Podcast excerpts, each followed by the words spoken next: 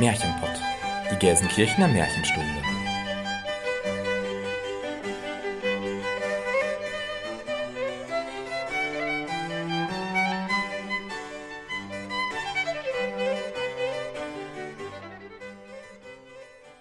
Hallo und herzlich willkommen zum Märchenpott, unserem Märchenpodcast. Wir sind Jenny, Christian und Elena. Und wir nehmen euch mit in die weite Welt der Märchen. In die Welt von Es war einmal und wenn sie nicht gestorben sind.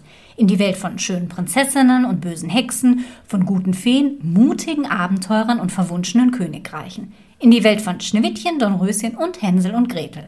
Aber auch in eine unbekannte Welt, in der euch Figuren und Erzählungen begegnen werden, die ihr noch nicht so gut kennt. Wir unterteilen unsere Folgen in Märchenstunde und Märchenkunde. In der Märchenstunde sprechen wir euch ein Hörspiel ein, in der darauffolgenden Märchenkunde-Folge tauschen wir uns dann darüber aus und analysieren und diskutieren Aspekte zu einem bestimmten Oberthema. Dabei sagen wir auch unsere Meinung, die natürlich keinen Anspruch auf Allgemeingültigkeit hat. Vielmehr geht es uns darum zu zeigen, wie zeitlos, aktuell und vielschichtig Märchen sind und warum wir uns ein bisschen Märchenzauber im Alltag bewahren sollten. Und damit beginnen wir mit unserer Folge 59 und dem Thema Erlösung im Märchen.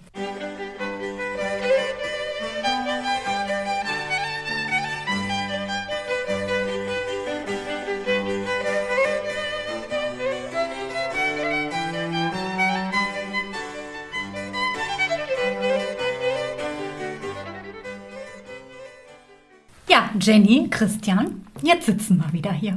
Neues Jahr, neues Glück. Frohes neues Jahr. Genau, an dieser Stelle auch nochmal ein frohes neues Jahr. Wir melden uns zurück mit der ersten Märchenkunde des Jahres 2024 und einem Thema, das wieder mal zu den großen und zentralen Themen im Märchen gehört.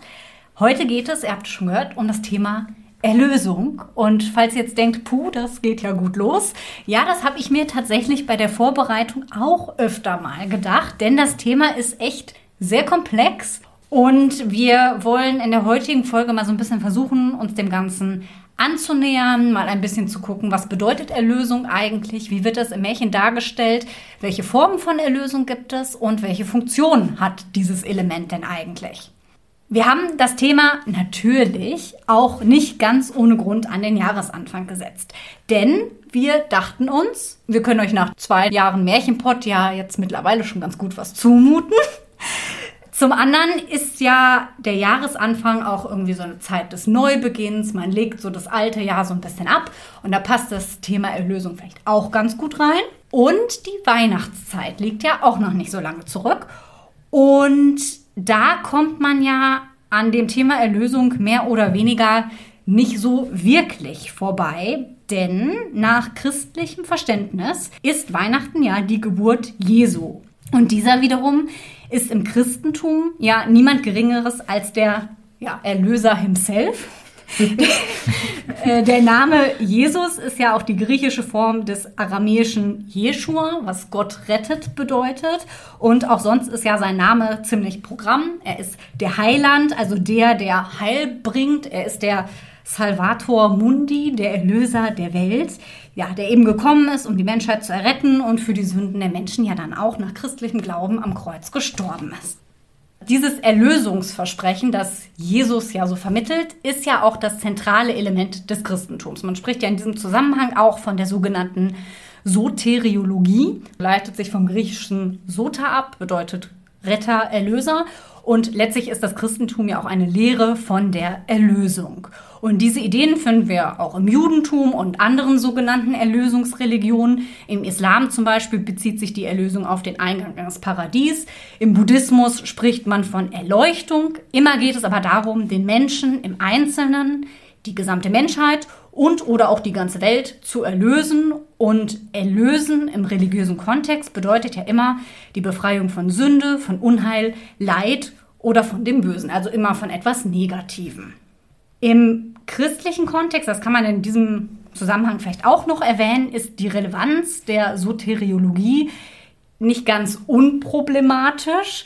Ja, und sie gilt inzwischen auch eher als so eine theologische Lehrformel, da der Aspekt der Erlösung von Sünden ja für die heutigen auch gläubigen Christen vielleicht nicht mehr ganz so eine große Bedeutung hatte wie zum Beispiel irgendwie im Mittelalter und es ja eigentlich den Menschen viel mehr um die Erlösung aus konkreten Lebensverhältnissen geht, wie zum Beispiel Armut, Krankheit oder auch Krieg.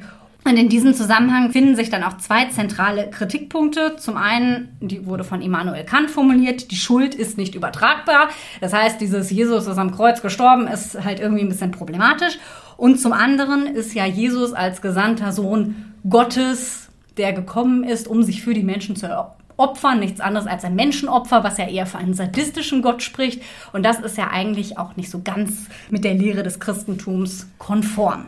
Dazu muss man auch sagen, was früher als Sünde galt, gilt mittlerweile, zumindest in der evangelischen Kirche, in der katholischen Kirche zum Teil auch nicht mehr als Sünde. Zum Beispiel Homosexualität ist ja. in der katholischen Kirche immer noch problematisch, sagen wir mal so, aber in der evangelischen Kirche zum Beispiel ist es was völlig Normales mittlerweile.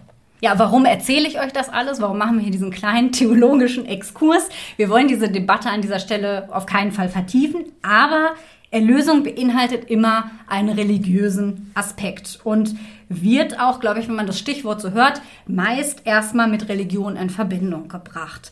Eben weil es das Kernelement der großen Religion ist und weil wir natürlich, ob wir jetzt gläubig sind oder nicht, spielt dabei eigentlich keine Rolle. Wir sind halt ja, christlich geprägt. Unsere Traditionen, viele Bräuche, viele Erzählungen und eben auch Märchen haben natürlich christliche Einflüsse.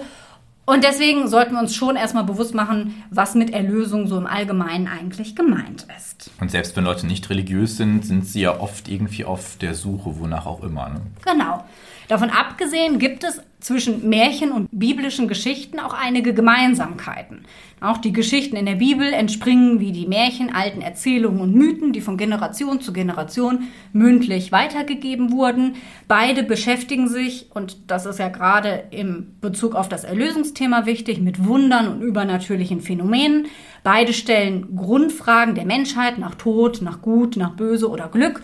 Und beide überbringen eine hoffnungsvolle Botschaft, nämlich das Böse bekommt seine Strafe und bei all diesen Aspekten spielt die Erlösung eben eine ganz entscheidende Rolle, denn beide religiöse Texte wie auch Märchen begreifen den Menschen als erlösungsbedürftiges Wesen. Und im Märchen kann, muss das aber nicht unbedingt etwas mit Gott zu tun haben. Es geht aber immer um die Beseitigung von Schwierigkeiten. Der Begriff Erlösung beinhaltet ja auch das Wort Lösung. Und wir wissen ja inzwischen ganz gut, dass die Lösung eines Konfliktes ein charakteristisches Handlungselement im Märchen ist. Es geht immer um das Bewältigen von Herausforderungen und sind diese gelöst, steht am Ende eine bestimmte Form der Erlösung.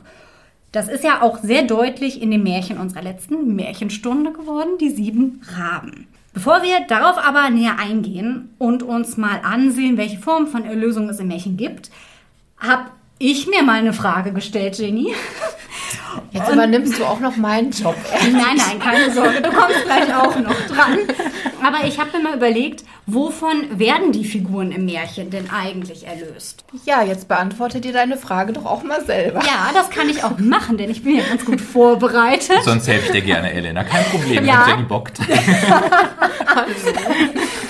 Ich habe mir nämlich mal alle Märchen angeschaut, die wir bisher so im Märchenpot hatten und habe mal versucht, Kategorien zu erstellen, was Märchenfiguren denn eigentlich erlösungsbedürftig macht. Und ich habe sechs Stück gefunden und die würde ich euch jetzt mal vorstellen. Es gilt natürlich, wie immer, das ist jetzt keine wissenschaftliche Erhebung, das sind jetzt meine ganz eigenen Gedanken. Und das hat damit natürlich keinen Anspruch auf Vollständigkeit. Vielleicht fällt euch gleich auch noch eine Ergänzung ein. Und wie ihr sehen werdet, gilt auch hier, das hatten wir ja öfter schon mal, wenn es um irgendwelche Kategorisierungen geht, es gibt Märchen, die natürlich auch in mehrere Kategorien fallen. Also erstmal zum Überblick die sechs Kategorien von Erlösungsbedürftigkeit, die ich mir überlegt habe. Erstens Erlösung von bestimmten Lebensumständen. Zweitens Erlösung vom Tod. Drittens Erlösung durch den Tod. Viertens Erlösung von Gefahr. Fünftens Erlösung von Verzauberung, Verwünschung oder Flüchen. Und sechstens Erlösung von sich selbst. So, da stelle ich euch jetzt mal ein bisschen näher vor und lasse euch an meinen geistreichen Gedanken teilhaben. Klingt aber erstmal gut, muss ja. ich sagen. Ja, mal gucken. Also, die Erlösung von bestimmten Lebensumständen. Ausgangssituation vieler Märchen, wir wissen es ja, ist ja dass die Figuren häufig in schwierigen Lebensumständen stecken. Und die Hauptfigur muss diese Lebensumstände irgendwie meistern. Dazu gehören zum Beispiel Mobbing, der Tod der Eltern, meistens ja der Mutter, oder auch Armut. Und als Beispiele von den Märchen, die wir so hatten, ist mir da zum Beispiel Aschenputtel, Frau Holle oder auch das kleine Mädchen mit den Schwefelhölzern eingefallen. Okay, ihr nickt, ich mache mal weiter. Zweite Kategorie, Erlösung vom Tod. Hier tritt dann dieser übernatürliche Aspekt zutage. Der Tod ist nicht immer der Endpunkt, zumindest nicht für die Guten, denn während die Bösen oft mit dem Tode bestraft werden und dieser auch endgültig ist, können die Guten den Tod überwinden. Da kommt dann auch wieder so dieser leichte christliche Auferstehungsgedanke rein oder auch die symbolische Bedeutung vom Tod, über die wir, glaube ich, in unserer Todesfolge auch schon mal gesprochen haben. Der Tod ist nicht immer nur wortwörtlich zu nehmen, sondern kann auch der Wendepunkt von etwas sein oder der Endpunkt von etwas Alten und der Beginn von etwas Neuem. Beispielhafte Märchen dafür wären Schneewittchen, der Wacholderbaum oder auch Brüderchen und Schwesterchen. Jetzt kann man auch durch den Tod erlöst werden, dachte ich mir. Ne? Der Tod kann ja auch, auch das hatten wir in unserer Todesfolge von vorletztem Jahr besprochen, eine Befreiung von Leid, Schmerzen, Krankheit, was auch immer sein. Da hätte ich als Beispiel die kleine Meerjungfrau. Und das Mädchen mit den Schwefelhölzern. Auch das, ja, stimmt. Stimmt, gute Ergänzung, Jenny. Viertens, die Erlösung vor Gefahr. Da haben wir sehr, sehr häufig diese klassische Situation, der Mann rettet die Frau vor dem bösen Unhold, wobei der Böse häufig auch übernatürliche Kräfte besitzt oder sogar ein übernatürliches Wesen ist. Häufig finden wir aber auch Kinder in einer solchen Situation wieder, die sich dann irgendwie gegen so übermächtige Gegner behaupten müssen. Beispielsweise Hänsel und Gretel, Blaubart, der Wacholderbaum oder allerlei. Aber auch der alte Zauberer und seine Kinder, ne? diese magische Genau. Flucht am Auf Ende. jeden Fall, ja. Oder die, wie hieß die denn? Mehr Nixe, Meerjung? Nein, wie hieß die, das, die zur Kirche gegangen Die ist? Wassernixe. Ja, genau. Oder die Wassernixe. Mit den steinharten Klößen und den verwirrten Lachs. Ne? genau. Wo die Kinder vor der fliehen muss. Genau. Genau. Ja. Dann haben wir die Erlösung von Verzauberung, Verwünschung oder Flüchen. Das ist ein charakteristisches Merkmal von Zaubermärchen. Die haben wir euch ja im letzten Jahr in der Folge 43 ausführlich vorgestellt. Beispiele dafür wären Schneewittchen, der Froschkönig, Dornröschen oder auch wieder Brüderchen und Schwesterchen. Denn während Schwesterchen ja vom Tode erlöst wird, wird Brüderchen ja in ein Rehlein verwandelt. Und dann habe ich noch die Erlösung von sich selbst. Also in einigen Märchen haben wir ja den Fall, dass die Hauptfigur eine charakterliche Wandlung oder Läuterung erlebt und so von ihren negativen Charaktereigenschaften wie zum Beispiel Neid, Habgier oder Hochmut erlöst wird und sich dadurch dann zu einem besseren Menschen wandeln kann. Zum Beispiel würde ich da sagen, der eigensüchtige Riese, irgendwie auch vom Fischer und seiner Frau oder auch der Schweinehirt. Ja, würde ich auch unterschreiben, auf jeden Mhm. Fall. Auf jeden Auch Fall. wenn die Prinzessin beim Schweinehirten am Ende nichts davon hat, aber äh, eine Erkenntnis hat sie auf jeden Fall hoffentlich. Hoffentlich. Ja, mein Märchen, das ich euch später vorstellen werde, wird auch in diese Richtung gehen. Ich bin ja so gespannt. Vielleicht können wir so als erstes Fazit ziehen, dass die Erlösungsbedürftigkeit in verschiedenen Formen auftaucht. Hat viele große Fässer auf, irgendwie so Voll. exist existenzielle Sachen wie den Tod zum Beispiel und so. Also echt Ja. mega Bandbreite und auch sehr tief. Ne? Ja.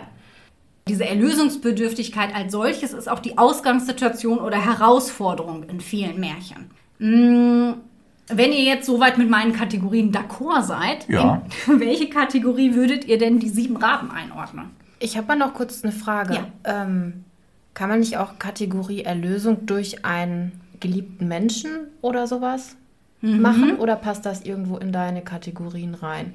Ja, das wird ja dann zum Beispiel bei den Verwandlungen zum Teil mit reinspielen, wie wir das ja auch bei den sieben Raben jetzt haben. Ist ja ein geliebter Mensch, die Schwester eben. Ich hätte das die, als die Schwestern vor dem Fluch. äh, Ja, rettet, ich hätte das aber als Form von Erlösung gesehen. Also das, was Ah, ja. ich mir gedacht habe, war erstmal die Art, warum man Mhm. erlösungsbedürftig ist. Und das, was du jetzt gesagt hast, das würde ich an späterer Stelle nochmal anführen. Okay, Also das war ich- für mich ein Unterschied, weil ich mir dachte, ja, du brauchst ja erstmal eine Basis. Also, ne, wenn wir jetzt äh, voraussetzen, im Märchen sind die Figuren irgendwie erlösungsbedürftig, dann ist das nicht für jeden gleich. Erstmal, wovon musst du erlöst genau. werden, dann von wem. Ne? Genau, Mhm. ja. Okay, weil ich Also- mich das nämlich gefragt habe, weil mein Märchen vielleicht in diese Kategorie so ein bisschen reinfallen würde. Mein aber, Märchen vielleicht auch. Ja, mein Märchen auch. ja, guck mal. aber das können wir ja nachher dann noch Ja, mal genau. Also ich würde sagen, das, was du jetzt sagst, das ist eher die Art der Erlösung. Ja, und das stimmt. nicht die Form von Erlösungsbedürftigkeit. Ja, Also- das stimmt. Das kommt drauf an, aus welcher Perspektive man Genau. das so ein bisschen und ich dachte, sieht, ne? eigentlich ist das sogar wichtig, dass man beide Perspektiven sieht, weil zum einen musst du ja die, die Figur angucken, die dieser Erlösung bedarf. Und dann ist ja die Frage, kann er oder sie diese Erlösung selber erreichen oder nicht? Und wodurch kommt dann quasi von außen diese Erlösung drauf? Und Versteht ihr warum das? sollte Ja. ein anderer Mensch den anderen oder die andere erlösen? Zum ne? Beispiel, genau. Mhm. Ja. Ja, wo würdet ihr denn da die sieben Raben jetzt einsortieren? Ja, also einmal die Erlösung von dem Fluch auf jeden Genau, Fall. Also von in Bezug auf die Verwünschung. wirklich Raben, die von dem Vater Genau. verflucht wurden. Ja. Ja, würde ich auch einsortieren. Okay, dann lassen wir das mal so stehen. Ich werde nämlich gleich noch mal kurz darauf zu sprechen kommen, wenn ich so ein bisschen interpretiere. Okay, ja gut. Aber vielleicht erlöst die Schwester sich auch ein bisschen selbst. Ne? Ja, das geht schon in eine Aber gute gut, Richtung, okay. Das will ich Christian. dir nicht vorgreifen. Nein, nein, alles richtig. Ich habe euch ja gefragt. ja. Stimmt, ich habe nur an die Raben gedacht, aber das machen wir gleich. Okay, gucken wir uns gleich noch mal an. Das haben wir jetzt ja in über zwei Jahren Märchenpott gelernt. Die andere Perspektive ist oft mindestens genauso interessant. Ja. Ne? Und Ja. sie gibt es auch immer. Ja, eigentlich Je schon. nachdem, aus welcher Perspektive man das so betrachtet. Gut, aber bevor wir das jetzt vertiefen, fange ich erstmal an, wie bekannt, auch in diesem Jahr, mit Hintergründen und Infos zu dem Märchen, das wir euch in der letzten Märchenstunde eingelesen haben, die sieben Raben. Die sieben Raben steht im ATU 451 in der Kategorie Mädchen sucht seine Brüder. Ist ja so erstmal klar, ne? Für alle neuen HörerInnen vielleicht noch mal kurz. ATU steht für Arne Thompson Uta Index. Das ist eine Kategorisierung von Märchen. Falls das jetzt auch erste Märchenpott-Folge ist, wir rekurrieren ganz oft auf diesen ATU, damit ihr wisst, was gemeint ist. Könnt ihr aber auch gerne in den ersten Märchenkunde-Folgen nochmal nachhören, da haben wir das auch alles nochmal erklärt. Bei den Kinder- und Hausmärchen steht es an Stelle 25. In der ersten Auflage hieß das Märchen noch Die drei Raben, basiert auf der mündlichen Überlieferung von Familie Hassenflug und wurde von Jakob Grimm niedergeschrieben. In der ersten Fassung verflucht die Mutter ihre drei Söhne, weil diese in der Kirche Karten spielen. Schön, das ist ein guter Grund. ist aber sehr pietistisch. schon irgendwie witzig, ne? Also ich fand dann den Grund von dem Vater in dem äh, Märchen, das wir euch eingelesen haben, schon irgendwie nachvollziehbarer. Ja, zumindest aus damaliger Sicht definitiv, ja. In der zweiten Auflage wurde dieser Anfang durch eine Fassung aus dem Wiener Raum ersetzt. Die genaue Quelle ist jedoch nicht mehr bekannt.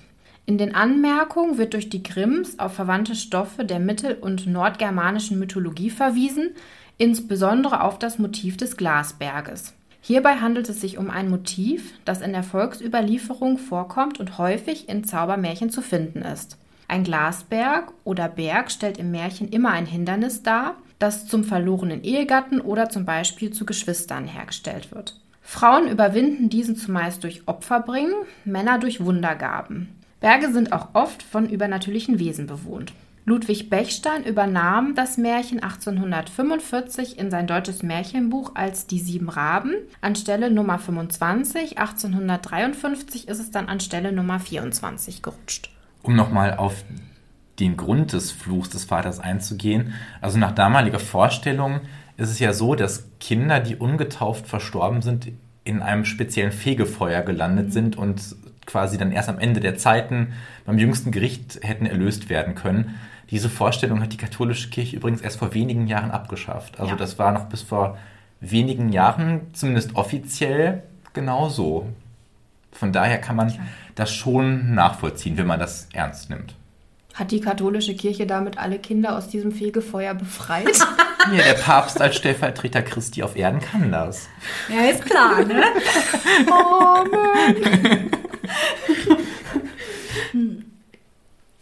ich bin fertig.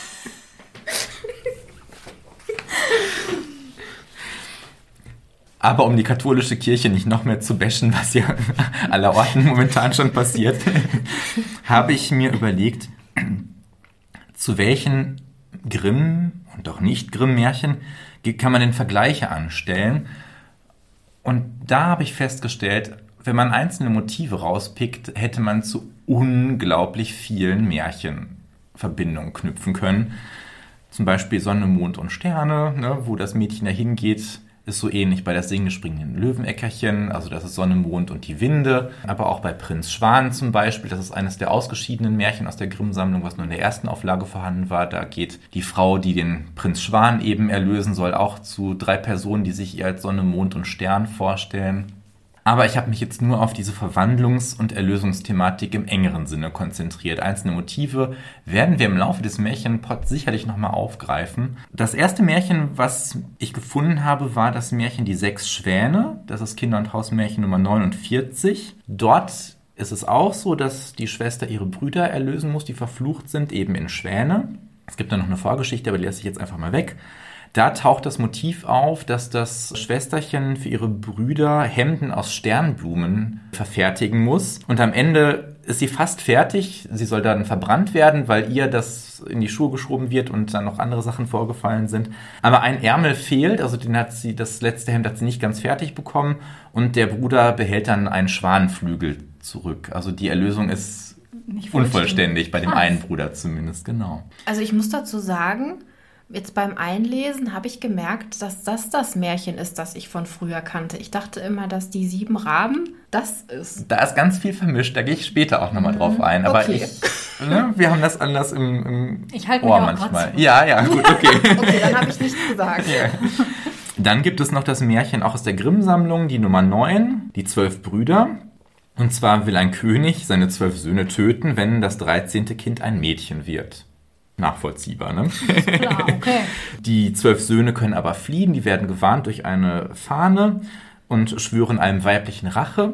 Die Schwester findet sie dann irgendwie. Die Motive, warum sie da weggeht, war mir nicht so ganz klar. Bricht dann unwissend zwei weiße Lilien ab und dadurch werden die Brüder erst in Raben verwandelt. Und sie kann sie nur erlösen, wenn sie sieben Jahre nicht spricht und nicht lacht. Und auch da soll sie wieder am Ende auf dem Scheiterhaufen verbrannt werden, aber sie schafft es dann eben. Die, die sieben Jahre sind dann im Moment gerade um. Wie bei der Dornröschenhecke, die nach den 100 Jahren wirklich genau da zu Rosen werden, der mhm. Prinz da eben durchmarschiert, wie ich das in einer Folge mal so schön gesagt habe. Dann gibt es noch ein Märchen von Hans Christian Andersen, Die wilden Schwäne, was so ähnlich ist wie die beiden Märchen, so ein bisschen eine Melange aus den beiden. Und da kommt das Motiv vor, dass die Schwester Elisa für ihre zwölf Brüder auch Hemden aus Brennnesseln verfertigen soll, die sie dann vom Kirchhof nachts holt und dann wird sie auch für eine Hexe gehalten, weil auf dem Kirchhof, also dem Friedhof um die Kirche war das ja früher. Die hausen da eben auch nachts und treiben da Unwesen und dann soll sie auch eben verbrannt werden, aber ja, die Erlösung klappt dann am Ende doch. Was ich spannend daran finde, ist, dass du sagst, wir haben ganz, ganz viele Motive, die wir in ganz, ganz vielen Märchen finden und das Märchen selbst ist ja super kurz. Also Total, ich glaube, das ist ja. fast mit das kürzeste Märchen, was wir hier eingelesen haben. Wie du werde ich mich bei meiner Interpretation aber auch wieder auf einige Aspekte nur beschränken, vor allem dann auch auf das Thema Erlösung eingehen und alles andere mal außen vor lassen, weil sonst sitzen wir wirklich noch fünf Stunden hier. Aber ich finde, das macht das Märchen so spannend, weil das so eine kondensierte Form ist. Da sind so viele Motive so dicht aneinander ja. gepackt und es ist trotzdem nicht überladen. Ja, in der Kürze liegt die Würze. Auf jeden ne? Fall, manchmal ja. sind wir mal gespannt.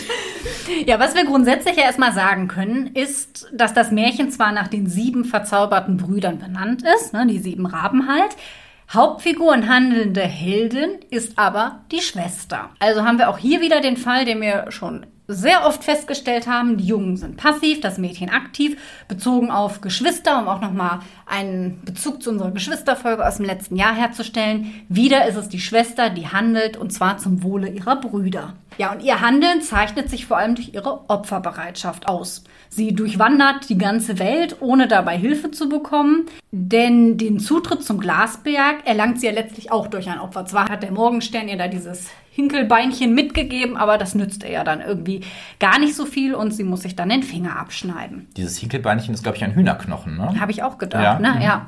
Du hast ja gerade schon so ein bisschen was zum Glasberg gesagt, Jenny. Ich finde, der hat hier in dem Märchen auch so eine doppelte Bedeutung. Zum einen ist er eben dieses unüberwindbare Hindernis und als solches kennen wir ihn ja dann auch zum Beispiel aus der Nixe, wo der Glasberg ja auch auftaucht.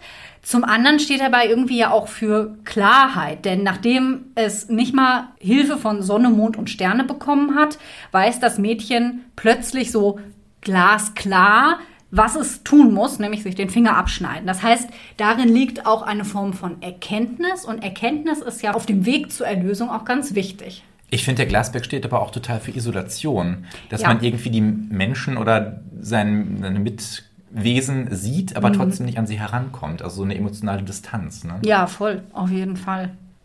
Wenn wir uns die Rolle der Schwester noch ein bisschen näher angucken, dann ist sie ja als Protagonistin vor allem die Erlöserin, nicht so sehr die zu Erlösende. Und in diese Rolle gerät sie ja durch die Schuld, die ihr am Verschwinden ihrer Brüder gegeben wird und die sie sich auch selber gibt, obwohl sie ja eigentlich überhaupt nichts dafür kann. Also wenn wir uns die Situation mal verdeutlichen, sie war ein Baby, ein Neugeborenes, war ganz krank und schmächtig. Die Eltern hatten Angst, ja, die kratzt uns hier gleich ab. Und die Brüder haben ja durch ihre eigene Nachlässigkeit, weil jeder irgendwie, ja, ihr auch irgendwie helfen wollte. Was Jeder wollte es besonders gut machen Genau. und dann ist es erst recht schief gegangen. Genau, und dadurch haben sie das selbst verschuldet oder meinetwegen hat der Vater es verschuldet, weil er den Fluch ausgesprochen hat. Aber auf jeden Fall wird ein männliches Versagen auf sie geladen und sie lädt das auch selber auf sich. Und der Weg zu den Gestieren, der endlos lang und eigentlich ja auch unmöglich zu bewältigen ist, symbolisiert genau diese Schuld. Also sie begibt sich auch auf eine sogenannte Suchwanderung. Und eine solche Suchwanderung finden wir ebenfalls in sehr, sehr vielen Märchen. Also der Held oder die Heldin begibt sich auf eine lange Wanderschaft durch gefährliche und unwirtliche Gegenden, um nach etwas oder häufiger auch nach irgendjemanden zu suchen. Und während dieser Suchwanderung muss er oder sie dann verschiedene Prüfungen, Herausforderungen bestehen, um seine körperliche und vor allem moralische Festigkeit zu beweisen. Auslöser für diese Suchwanderung ist stets ein Mangel, die ihn oder sie dann in eine fremde Welt führt. Und der Übergang in diese Welt ist oft durch ein Element gekennzeichnet, das deutlich als Pforte in die andere Welt zu erkennen ist. Und bei den sieben Raben ist diese Pforte eben der schon mehrfach genannte Glasberg. Wir kennen aber auch zum Beispiel den Brunnen aus Frau Holle. Ja, häufigste Form der Suchwanderung ist die nach dem verlorenen Ehepartner, wie zum Beispiel in das singende springende Löweneckerchen. Oder der Eisenofen. Die Suche kann aber auch auf einen Auftrag hin erfolgen. Beispielsweise, weil alle anderen darin gescheitert sind, etwas zu finden oder zu besorgen. Und die dritte Form ist die Suche nach verzauberten Geschwistern. Wobei es auch da eben meistens das Mädchen ist, das seine Brüder sucht und dann eben auch erlösen muss. Ausgangssituation ist meist ein Fluch. Die Wanderung erfolgt oft aus Schuldgefühlen heraus und gleich damit auch einem Bußgang. Ja, und ein Opfer muss außerdem auch noch gebracht werden. An diesem Punkt sind wir dann eigentlich auch wieder bei unserem kleinen theologischen Exkurs vom Anfang der Folge, denn hierin zeigt sich ja auch die christliche Vorstellung von Schuld bzw. auch Erbschuld, Sühne und eben Erlösung. Das Erlösungsthema in den sieben Raben doppelt sich ja eigentlich. Erlösungsbedürftig sind die Brüder wegen der Verzauberung. Erlösung erlangt aber auch die Schwester, nämlich die Erlösung von eben dieser Schuld, die ihr zugetragen wird und die sie sich selber gibt. Ja, so ein bisschen kann man natürlich darüber streiten, ob das jetzt wirklich eine Schuld ist. Ich glaube, diese Schuld besteht letztlich eigentlich ja darin, dass sie ein Mädchen ist. Ne, Das Mädchen in diesem Märchen ist hier das Individuum. Die Jungen bilden eine Gruppe. Sie sind eben nicht als einzelne Individuen erkennbar. Sie wollen zwar dann aus dieser Gruppe hervortreten, weil jeder eben für das Mädchen etwas tun möchte. Das funktioniert aber nicht, weil die Einheit der Gemeinschaft quasi in diesem Moment genauso zerbricht wie dieser Wasserkrug. Außerdem zeigt dieser zerbrochene Krug auch, es ist etwas Altes zerbrochen. Also diese Gemeinschaft nur aus Jungs, die funktioniert irgendwie nicht mehr. Das Neue, also dieses kleine Baby, das da vielleicht stirbt, ist aber irgendwie auch noch nicht in die Familie etabliert. Deswegen haben wir hier irgendwie so eine Wandlung. Wir haben einen Reifungsprozess. Es geht aber auch um das Bevorzugen eines Kindes, ne? denn das Mädchen ist in diesem Fall tatsächlich mal das bevorzugte Kind. Wenn wir das ein bisschen übertragen wollen, vielleicht, also man könnte das ja auch so sehen, es ist ja auch heutzutage noch oft so, dass wenn ein Kind geboren wird, was irgendwie eine Behinderung hat zum Beispiel, oder besondere Aufmerksamkeit aus anderen Gründen braucht, dass dann die anderen Geschwister so ein bisschen in den Hintergrund geraten und dass da dann auch eben im Glasberg, die sind zwar da, aber trotzdem irgendwie nicht so im Zentrum der Ja. Familie, so ins Abseits gerückt werden. Ne? Ja, stimmt, das Könnte passt man auch gut. so äh, deuten. Voll. Ich fand das aber sehr überraschend, dass dem Mädchen so viel Aufmerksamkeit geschenkt wird. Ja, finde ich auch. Weil es Also, ja Dass sonst sie sich immer. den Finger abschneidet am Ende. Ja, und weil es ja sonst immer besonders wichtig ist, einen Sohn zu Ja. bekommen. Worum geht es noch in dem Märchen? Es geht auch um Familiengeheimnisse, es geht um die Verbundenheit der Geschwister. Na, also die Brüder warten auf die Schwester passiv in diesem Glasberg, während sie da wahrscheinlich jahrelang irgendwie auf Wanderschaft ist. Und die Schwester macht sich auf den langen Weg, obwohl sie ihre Brüder ja gar nicht kennt. Wenn wir da also mal an unsere Geschwisterfolge im letzten Jahr zurückdenken, haben wir auf jeden Fall hier ein sehr enges Band zwischen den Geschwistern. Wir können ja auf jeden Fall diese Kategorie Loyalität anbringen. Und die ist ja letztlich auch genau das, was bei der Erlösung der Raben eine ganz, ganz wichtige Rolle spielt. Und die Form der Erlösung, was du auch gerade angesprochen hast, Jenny, ist hier ja auf jeden Fall die Geschwisterliebe. Und die Liebe wird ja auch so ein bisschen, wenn man das so interpretieren wollte, ja auch dadurch deutlich, dass sie ja vom Morgenstern Hilfe bekommt. Und der Morgenstern ist ja die Venus. Natürlich. Und die Venus ist eben das Wahrzeichen der Liebe. Und darüber hinaus, wenn wir jetzt noch in der weiten Galaxie bleiben möchten und das noch weiter treiben können, haben wir ja auch acht Planeten, weil Pluto ja leider degradiert wurde. Du. Und ja, finde ich auch. Da bin Übrigens- ich auch noch nicht drüber hinweg. Übrigens einer meiner Sternzeichen Skorpionregenten Ja, mit Mars zusammen, toll. um mal wieder ein bisschen Astro einfließen zu Das war auch lassen. einer meiner Lieblingsplaneten, aber das ist ein anderes Thema. Auf jeden Fall haben wir acht Planeten und wir haben acht Geschwister. Die Venus, Stern der Liebe. Also wir können auch mal ins Galaktische abdriften. Aber der Morgenstern in christlicher Symbolik, um dann noch wieder ein bisschen was Theologisches einzuflechten, steht ja für die Maria. Und dass diese weibliche Liebe dann speziell auch mit diesem Mädchen verbunden wird und diese unschuldige Liebe. Hm. Ja. Ja, Liebe ist auch auf jeden Fall das Stichwort. Es ist eben die Liebe, die die Brüder erlöst. Und damit können wir sagen, wir haben auf jeden Fall eine Form von Erlösung im Märchen an dieser Stelle schon mal gefunden. Diesmal ist es etwas spezifischer die Geschwisterliebe, nicht wie wir sehr häufig haben, die Liebe zwischen Frau und Mann. Und was die Liebe in diesem Fall letztlich ausmacht, finde ich, zeigt das Märchen auch sehr gut, denn es geht ja um Mitgefühl, Selbstlosigkeit und Standhaftigkeit. Ja, und ich finde das schön, dass das hier in einem nicht romantischen Kontext dargestellt wird. Man so Liebesschwüre, ja, ich würde für dich bis ans Ende der Welt gehen und am Ende kann man da überhaupt kein Brücklein drüber bauen. Ne? Aber sie macht es wirklich aus wirklicher Familienliebe auf platonischer Ebene. Das finde ich macht es nochmal wertvoller irgendwie. Finde ich Ja. auch, ja. Ja, ich hatte die schöne Aufgabe, wie so oft, mich mit Adaptionen auseinanderzusetzen, die die sieben Raben erfahren haben und bin wieder einmal auf eine unglaubliche Fülle gestoßen. Und ich habe mir jetzt wirklich nur ganz wenige Sachen rausgesucht, also aus persönlichen Gründen, weil ich die einfach schön finde. Und ein bisschen Elena habe ich auch noch eingebaut. Wir wollen dich ja nicht ganz vernachlässigen im neuen Jahr. ja, Jenny, wir müssen mal gucken, ob wir dich noch besser irgendwie einbringen können. Guter Vorsatz fürs neue Jahr, ne? Es geht ja hier sowieso nicht nach meiner Nase. Eben, genau. Nein, sie geloben Besserung, oder Elena? Ja.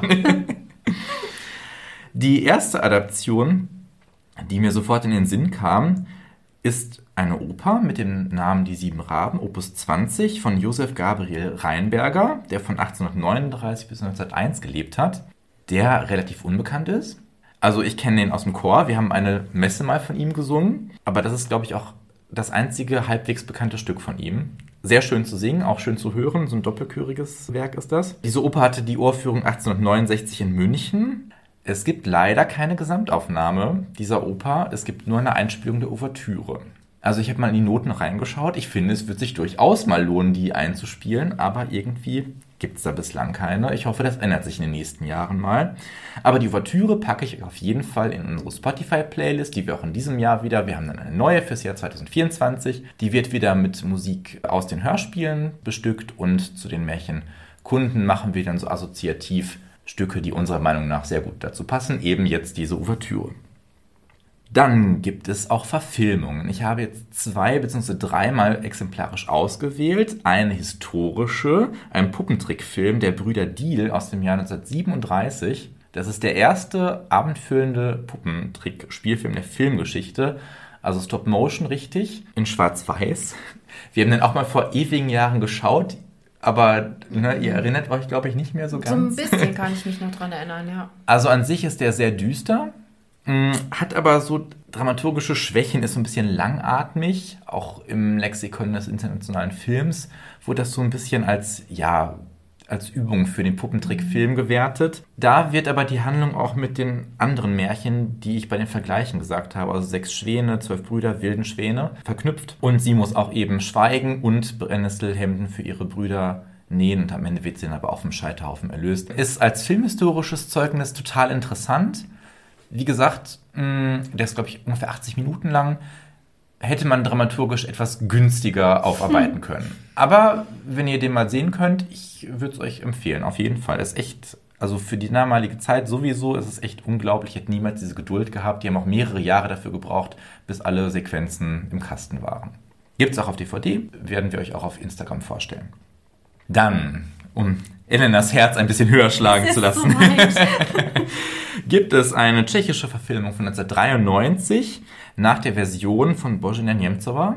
Also die weicht ein bisschen ab. Am Anfang spielen die sieben Brüder draußen und werfen sich Holzklötze hin und her und die Mutter backt Brot, ist hochschwanger eben mit dem Schwesterchen und ein Holzklotz fliegt in den Brotteich und die Mutter ist darüber so erbost, weil sie sagt vorher auch, das Brot ist wie das Leben und ist so erbost und da verflucht die Mutter eben dann die Kinder in die Raben der tschechische Titel ist Setmro Krkavcu.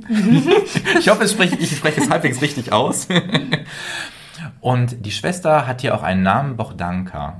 Das heißt ja Gottesgeschenk und das betont nochmal diese besondere Stellung der Schwester innerhalb der Familie. Möchtest du noch was ergänzen?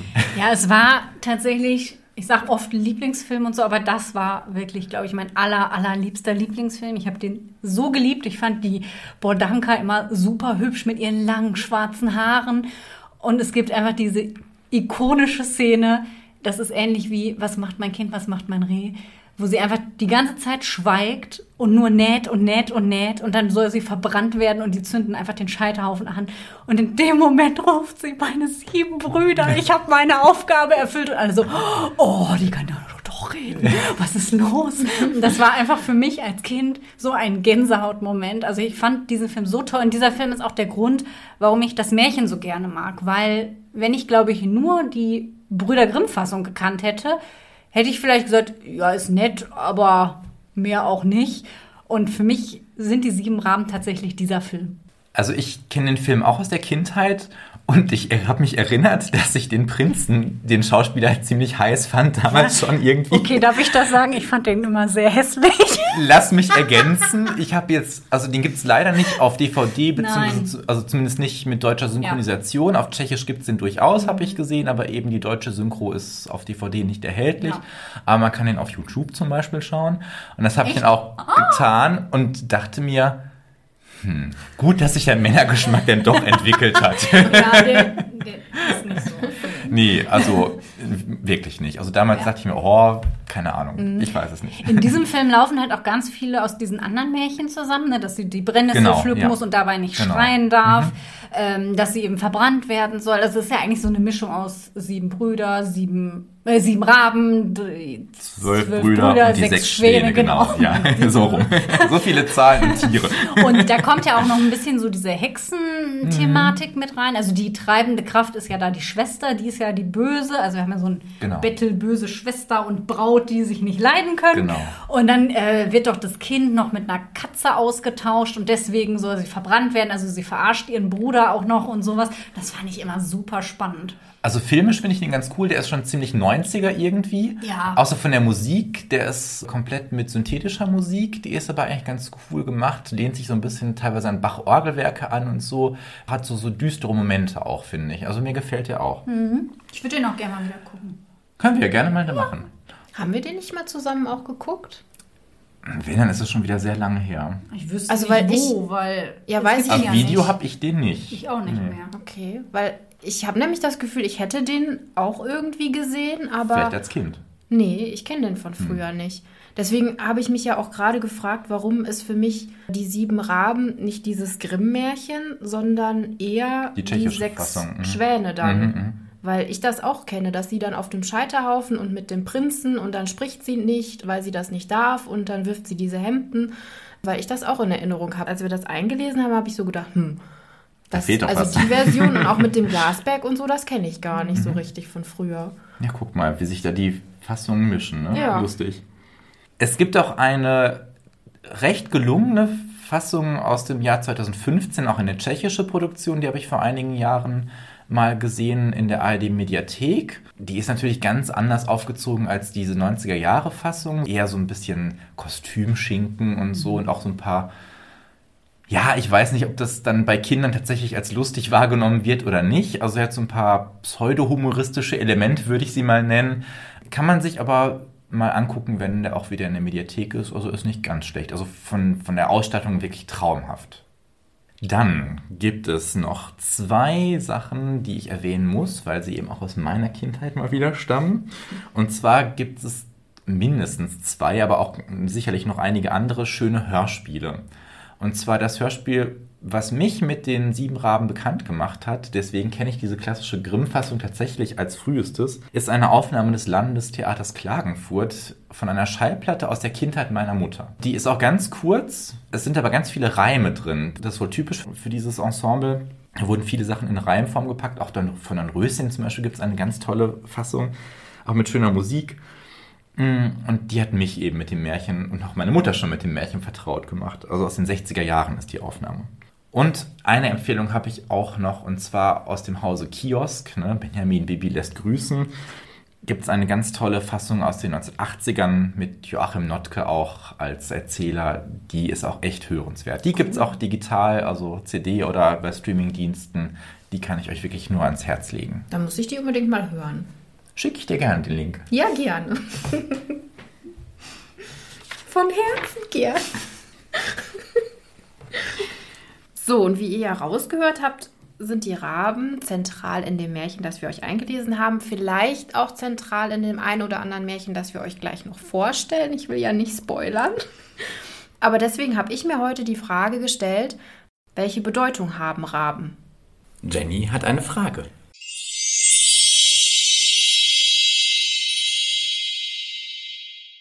Das ist eigentlich auch die wichtigste Frage, wenn es um sieben Raben geht. Das stimmt. Der Rabe gehört zu den interessantesten Tieren der Märchen- und Sagenwelt und hat schon immer eine wichtige, wenn auch zwiespältige Rolle gespielt. Trotz seiner Schlauheit und List hat der Rabe ein negatives Image, was sich bis heute noch in unserem Sprachgebrauch zeigt. Zum Beispiel Unglücksrabe, Rabenschwarzer Tag, Rabeneltern, Galgenvogel. Auch mythologisch ist der Rabe in unserer Kultur verankert, weil der nordische Gott Odin sich neben Wölfen und einem Pferd mit zwei Raben umgibt. Das Pferd von Odin hat übrigens acht Beine. Ist, Sleipnir. ist ja cool. Diese wurden Hugin, Gedanke und Munin, Erinnerung genannt und saßen jeweils auf seiner Schulter. Da muss ich kurz eingreifen. Erinnert ihr euch noch an meine Flamingo-Pantoffeln? Ja. Ich habe so schöne plüschige Flamingo-Pantoffeln mit, Ja, mit so stimmt. Hälsen drauf und die heißen auch Hugin und Munin. Okay. Aber das als ne, Erwähnung zwischendurch nur. Und lässt du die auch morgens immer zu dir fliegen und dir Natürlich, zutragen? die tragen mir die Weisheit in der, Welt, zu, gibt? klar. So hat nämlich Odin das gemacht. Auch sind die Raben an mythischen Schöpfungsprozessen beteiligt und ihr Wirken ist hier positiv, weil sie Dinge erschaffen und Licht bringen. Sie behüten und beschützen auch die Kultur. Der Rabe ist ein beliebtes Tier, in den sich ein Verwünschter verwandelt. Also es gibt einige Rabenmärchen, habe ich festgestellt. Ich habe auch von Christian zur Vorbereitung ein Buch ausgeliehen, das Märchen von Raben heißt. Wie ist nochmal der Autor, Christian? Das ist herausgegeben von Christel und Thomas Bücksteg. Also ein sehr interessantes Buch, wenn ihr da vielleicht weitere Infos euch holen wollt. In der Literatur gibt es auch außerhalb von Märchen Geschichten mit Raben, zum Beispiel Ottfried Preußlers Krabat. Es gibt aber auch negative Darstellungen von Raben, zum Beispiel, weil sie ja Aasfresser sind. Aufgrund der Form ihres Schnabels können sie keine Tiere jagen, sondern sind darauf angewiesen, was so in der Natur zu finden ist. Steht der Rabe auch für Trauer oder für Tod. Im Märchen erscheint er oft im Kontext der Motive Seelenreise, Höllenfahrt oder auch Verdammnis. In der Bibel kommt der Rabe ja auch vor. Das ist der Vogel, den Noah als ersten ausschickt, der dann nicht zurückkommt. Die Taube bringt dann ja am Ende den Ölzweig und der Rabe fliegt aber einfach weg. Der ist ja doof. Unterstützt ja dann das negative Bild. Genau. genau. Ja, und im Märchen, die sieben Raben, ist es ja auch negativ. Ne? Wir haben durch diesen Fluch, dieses Mystische, was den Raben umgibt. Und er steht ja auch für Trauer, weil die Brüder halt weg sind. Er steht für Pech, weil das Pech quasi damit über die Familie gebracht wird. Das Schwarze ist im Märchen ja meistens eben auch negativ behaftet, denn dieses Binäre, was da eben immer auftaucht. Ne? Ja. Ja, ist eigentlich schade, dass sie die Schlauheit und die List des Rabens nicht nutzen konnten, um vielleicht noch ein bisschen einen positiven Aspekt reinzugeben. Stimmt, das machen die Brüder ja gar nicht. Die sitzen Nee. halt einfach da in ihrem Glasberg und warten. Deswegen habe ich gerade gedacht, eigentlich könnten sie ja irgendwie die Schlauheit nutzen, um vielleicht irgendwas zu machen, aber dann wären sie halt nicht mehr so passiv, ne? Aber vielleicht kann mein Märchen, was ich euch gleich vorstellen werde, das Rabenbild ein bisschen retten. Ich hoffe. Dann leg mal los. Denn ich habe euch das Grimm-Märchen Die Rabe mitgebracht. Ja, ihr hört richtig, Die Rabe. Also, ne, ich weiß nicht, gibt es im heutigen Deutsch eine weibliche Form, die Rabin, Räbin oder so? Ich Keine glaube nicht. Ahnung. Ne? Wir würden heute eher das Rabenweibchen sagen, denke ich. Wahrscheinlich, ja. Aber eben bei den Grimms im alten Deutsch ist es Die Rabe.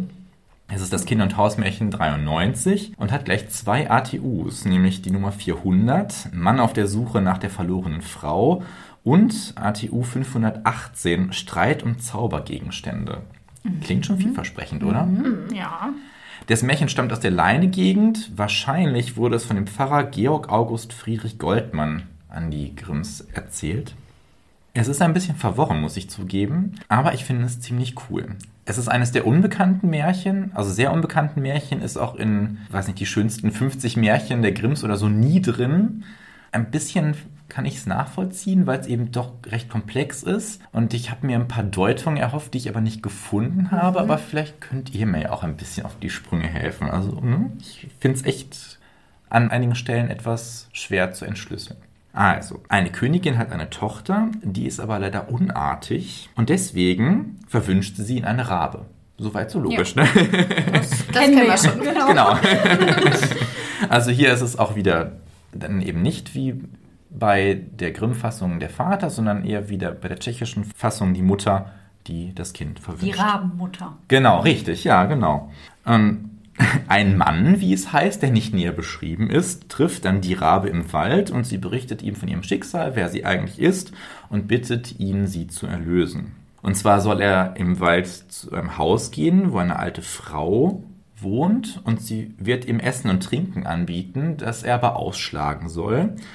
Und an drei Tagen wird sie um zwei Uhr mittags in einer Kutsche vorbeifahren, erst mit vier weißen, dann mit vier roten, dann mit vier schwarzen Hengsten. Klammer auf. Das hat mich so ein bisschen an das Märchen Die schöne Vassilissa erinnert, wo am Haus der Baba Yaga erst ein weißer Reiter, ein roter Reiter und ein schwarzer Reiter voranreiten, was in dem Märchen auch von der Baba Yaga als Morgen, Sonne und Nacht interpretiert wird. Also wir haben hier so eine Tageszeitenabfolge scheinbar. Klammer zu. Der Mann, ne, wir haben ja schon oft hier darüber gesprochen, dass die Männer in Märchen nicht immer so gut wegkommen. Er schafft es nicht, also er schlägt das Essen und Trinken nicht aus, sondern isst und trinkt eben und schläft und ist nicht wach, wenn sie da vorbeifährt und kann sie so eben nicht erlösen. So, und beim dritten Tag legt die Rabe dann neben den schlafenden Mann ein Brot, ein Stück Fleisch und Wein. Und zwar sind diese drei Sachen so beschaffen, dass sie nie leer werden. Also das Brot wächst immer nach, das Fleisch und die Weinflasche füllt sich auch immer. Dazu legt sie auch einen Ring wieder und einen Brief. Da haben wir auch wieder einen Bibelbezug. Das ist mit dem Uriasbrief im zweiten Samuel vergleichbar. Und in diesem Brief, der wohl eine spätere Zutat ist, weil ja da irgendwie eine allgemeine Lesefähigkeit auch vorausgesetzt wird, schreibt sie ihm, dass sie jetzt im Schloss von Stromberg wohnt und da erlöst werden kann.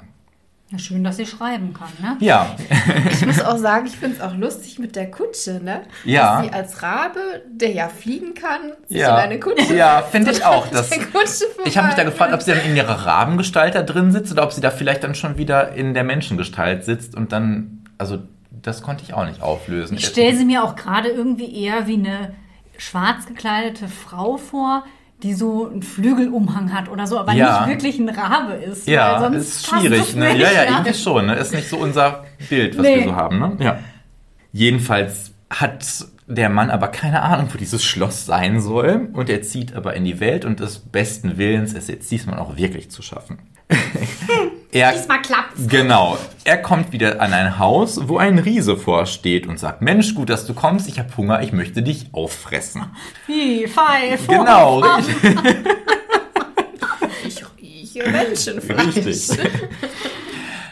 Der Mann sagt aber, Mensch, musst du gar nicht, ne? Ich, ha ich habe hier nämlich Brot und Fleisch und Wein, die nie leer werden. Und mit Hilfe dieser drei Zaubergegenstände, Essenssachen, äh, die ja von der Rabe stammen, also da- auch das schafft er nicht, alleine nur mit Hilfe, sättigt er den Riesen eben und sagt, ja, ach, gut, das ist ja schön, dann bin ich jetzt satt, dann muss ich dich wirklich nicht mehr fressen. Und der Mann erzählt dem Riesen eben, ich bin auf dem Weg zum Schloss von Stromberg, weißt du denn nicht, wo das ist? Und dann sagt der Riese, Mensch, ich habe oben ganz viele Landkarten, ich gucke mal nach. Und er stöbert und stöbert, findet aber nichts. Und er will schon weiterziehen, der Mann, und dann sagt er, Mensch, warte, der Bruder des Riesen kommt bald vorbei, der hat noch bessere Landkarten. Und dann wartet er eben ein paar Tage, der Bruder des Riesen kommt und der guckt auf seine Landkarten und findet das Schloss von Stromberg und sagt, ja, das ist aber tausend Meilen weit weg. Aber es ist ja mega interessant, dass wir hier eine ganz klare Ortsbezeichnung haben, ne? Total, Das ist ne? ja für Volksmärchen nicht typisch. Und Brief und Landkarte. Ja, ja. Also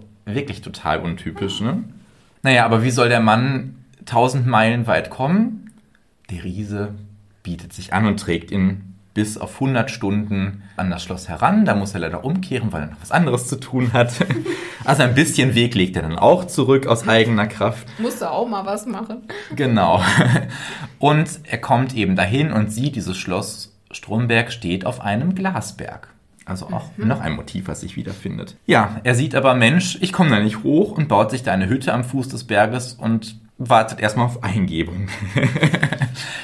Wie der Zufall es so will, streiten sich irgendwann drei Räuber in der Nähe. Und er ruft dann, Gott sei mit euch. Und die denken, hä, was ist denn da los? Wer ist denn da? Und dann noch zwei und zweites und drittes Mal. Und dann fragt er sie, ja, warum streitet ihr euch denn so? Also die hauen sich da wirklich und auf den Kopf und so weiter. Sie sagen, ja gut, wir haben drei Sachen hier. Einen Stock, mit dem man alle Türen öffnen kann, einen Mantel, der unsichtbar macht und ein Pferd, auf dem man überall hinreiten kann. Kannst du unseren Streit lösen? So wollen wir dich irgendwie belohnen. Und er lässt sich die drei Sachen dann zeigen, um zu sagen, ja, ich will mal ausprobieren, ob das funktioniert. Er sitzt dann auf dem Pferd mit dem Stock in der Hand, wirft sich den Mantel über, ist unsichtbar und verdrischt die dann erstmal und sagt, ihr Idioten, ihr Schweine, ihr Räuber, ne, ihr habt das gar nicht verdient. So, wir erinnern uns, ATU 518, Streit um Zaubergegenstände. Also, er reitet dann unsichtbar den Glasberg hinauf zum Schloss Stromberg, öffnet mit dem Zauberstock dann das Tor. Weiterhin unsichtbar legt er den Ring in den Kelch, aus dem die Jungfrau dann, also nicht mehr in Rabengestalt, dann trinkt. Und sie sagt, Mensch, das ist doch der Ring, den ich dem Mann gegeben habe. Ja, wie bei den sieben Raben. Genau, er gibt sich dann zu erkennen und am Ende haben wir natürlich eine schöne Hochzeit. Huh. Ja. Krass. Also ein ziemlich verworrenes Märchen mit mehreren Episoden, die sich mir nicht alle so ganz erschließen, muss ich sagen. Ja. Leider hat Drewermann das Märchen nicht gedeutet. Das hätte mich echt mal interessiert. Und ich habe da auch, ähm, wie so oft, das Handbuch zu den Kinder- und Hausmärchen von Hans-Jörg Uter konsultiert, aber da wurden viele Motive auch nicht so aufgelöst, wie ich mir das erhofft hätte. Aber ich fand es nach wie vor trotzdem richtig cool und diese Doppelung von Motiven eben auch, wie wir sie aus den sieben Raben kennen. Es ist aber trotzdem ein ganz anderes Märchen, finde ich. Aber wodurch hat er sie jetzt genau erlöst? War das die Übergabe des Rings? Ja, weil er dann doch den Glasberg eben erklommen hat und sie da im Schloss gefunden hat und der Ring war ja nur das Erkennungsmerkmal, dass er wirklich da ist, ne? Dass sie ihn auch dann daran erkennen konnte. Also, dass er sie quasi aus dem Glasberg befreit Genau, hat. richtig, ja, ganz genau. Weil vorher war sie ja gar nicht im Glasberg. Also, ich habe mir so ein bisschen gedacht, Nee, sie wurde quasi dann nochmal verwünscht, weil er sie dann eben nicht erlösen konnte mit dem Kutschmotiv. So ähnlich hatten wir das ja auch beim Eisenofen, dass sie dann ja den Prinzen aus dem Ofen da freigekratzt hatte mit dem Messerchen, dann aber zu Hause mit dem Vater nur drei Worte hätte sprechen dürfen und er wurde dann auch ans Ende der Welt wieder verwünscht dadurch. Ne? Also das ist ein Motiv, das häufiger wohl vorkommt, dass die Erlösung auf Anhieb nicht so klappt oder auch gar nicht klappt und dann dadurch eine zweite andere Verwünschung eben stattfindet. Also dann auch eben eine neue Erlösung nötig wird. Ne? Aber die Erlösung oder die Form von Erlösung ist Sind es jetzt die magischen Gegenstände? Ist es, weil er sie liebt und sich deswegen auf diesen ganzen Weg gemacht hat? Also ich glaube, es ist beides. Ja, ne? Jenny hat das ja auch gesagt, bei den Männern ist es eigentlich eher so, dass die magischen Gegenstände da helfen und tatsächlich helfen die ja, also wir haben ja zweimal drei Gegenstände, einmal von der Rabe selbst, das Essen und den Wein und dann die drei Sachen von den Räubern. Aber die Liebe ist natürlich das Motiv, von daher würde ich Mhm. Ja. die tatsächlich da nicht ganz außen vor lassen. Ja, man könnte natürlich auch so die Gegenstände einfach als Hilfsmittel Genau. wählen. Ne? Das Ja, ist wahrscheinlich richtig. einfach eine Frage, wie man es definiert. Aber ohne die hätte er es nicht ja, geschafft. Ne? Genau. Also so hätte ich das verstanden, weil sie muss ja schon von ihm erlöst werden und das kann er halt nicht einfach so, weil das zu schwierig Mhm. ist und deswegen braucht er diese Sachen. Aber er muss bereit sein, das alles auf sich zu nehmen. Genau. Und das würde er nicht nur tun, weil er magische Gegenstände hat, sondern weil sein Motiv eben die Liebe ist. Genau. Okay, also Liebe, Liebe, Liebe mit Magie. Was Ja. hast du zu bieten, Jenny? Nee, aber ich wollte noch mal ganz Ja. kurz dazu sagen, ich finde das irgendwie lustig, weil er ja so vollkommen nichts kann. Ne? Er, kriegt es, er kriegt es ja echt nicht hin. Dann, dann isst er und trinkt da ständig und du denkst dir Ich so, kann das nachvollziehen. ich habe ja auch hier schon mal offen kundgetan, dass ich eine kleine Fressbacke bin. ne? ja, aber doch nicht, wenn du jemanden retten musst. Da musst du dich Aber du brauchst auch Kraft und. Energie dafür. Da musst du dich mal zusammenreißen. Wenn ich die Wahl hätte zwischen meinem Prinz Silberlocke und einem guten Sauerbraten, ich weiß nicht, was ich nehmen will. Nein, natürlich weiß ich schon. Und dann kriegt er noch da die Gegenstände von ihr und kriegt es dann immer noch nicht gebacken. Also ich habe mir gedacht, ey, hätte sie sich mal irgendwie. Ja, aber vielleicht soll retten. das auch einfach nur noch mal untermauern, wie unmöglich quasi diese Situation ist, in der sie sich Ja. befindet und wie schwierig das ist, sie zu erlösen und dass das ohne bestimmte Mittel einfach gar nicht möglich ist. Okay, er ist nicht ganz so ein Volllappen. Ja, vielleicht. Also wie gesagt, Drewermann hat es leider nicht interpretiert. Ich habe auch keine andere schöne Interpretation gefunden. Was ich mir zusammengereimt habe, war eine Erlösung von einem Kindheitstrauma, von einer schwierigen, wirklich in dem Sinne Rabenmutter. Auch wenn Ja. Raben eigentlich als Vögel also keine schlechten Eltern sind, sondern sich gut um ihre Jungen kümmern tatsächlich. Das ist ein Irrglaube. Also könnte es ja ein bisschen in deine Kategorie Erlösung aus einer schlechten Situation oder Ja, schwierige Lebensumstände, ne? Auch sein. Ja, und Ja, letztlich auch Erlösung von sich selbst, glaube ich, ne, dass das Trauma so ab Ja. acta gelegt werden kann. Ja, und auch für Erlösung von Verzauberung, weil Ja, sie ist genau. ja eine Rabe. Genau, ganz viele Ebenen. Ja. Also ganz viele Kategorien. Ja. Also sagen wir mal so, so komplex wie das Märchen ist, so passt es auch in mehrere Kategorien. Dann habe ich ein Paradebeispiel für Erlösung gefunden. Applaus, Applaus. so, Jenny, jetzt musst du nachlegen. Mein Märchen ist heute der Faule und der Fleißige. Jetzt fragt ihr euch bestimmt, was hat denn das jetzt mit Erlösung zu tun?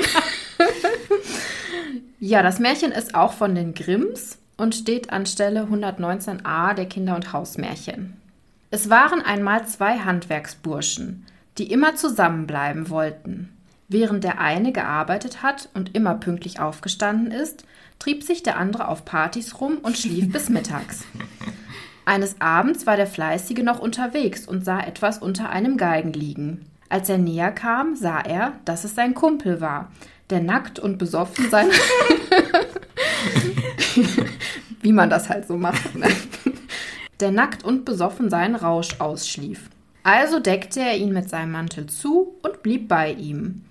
Da hörte er zwei Raben. Der eine sprach, Gott ernährt, und der andere, tu danach. Dann fiel der eine Rabe vom Galgen und der andere kümmerte sich um ihn und gab ihm zu fressen. Der Handwerksbursche fragte den kranken Raben, warum es ihm so schlecht ging, und dieser antwortete, weil ich nichts tun wollte und glaubte, die Nahrung käme doch vom Himmel. Die Handwerksburschen nahmen die beiden Raben mit in den nächsten Ort. Während der eine Rabe stets fleißig nach Futter suchte und sich jeden Morgen badete und putzte, saß der andere Rabe verdrießlich in der Ecke und sah immer zerzaust und struppig aus. Nach einiger Zeit mochte die Tochter des Hausherrn den fleißigen Raben so sehr, dass sie ihn küsste. Daraufhin verwandelte sich der Rabe in einen Mann. Er erzählte, dass sie beide ihren Vater beschimpft hatten, der sie daraufhin verwünscht hatte und sie sich in Raben verwandelten. Fliegt als Raben umher, solange bis ein schönes Mädchen euch freiwillig küsst, sagte er. Also war der eine erlöst, den faulen Ungewaschenen wollte aber keine küssen, und er blieb bis zu seinem Tod ein Rabe. Das nahm sich der faule Handwerksbursche zur Lehre und war von nun an fleißig und ordentlich. Das ist cool.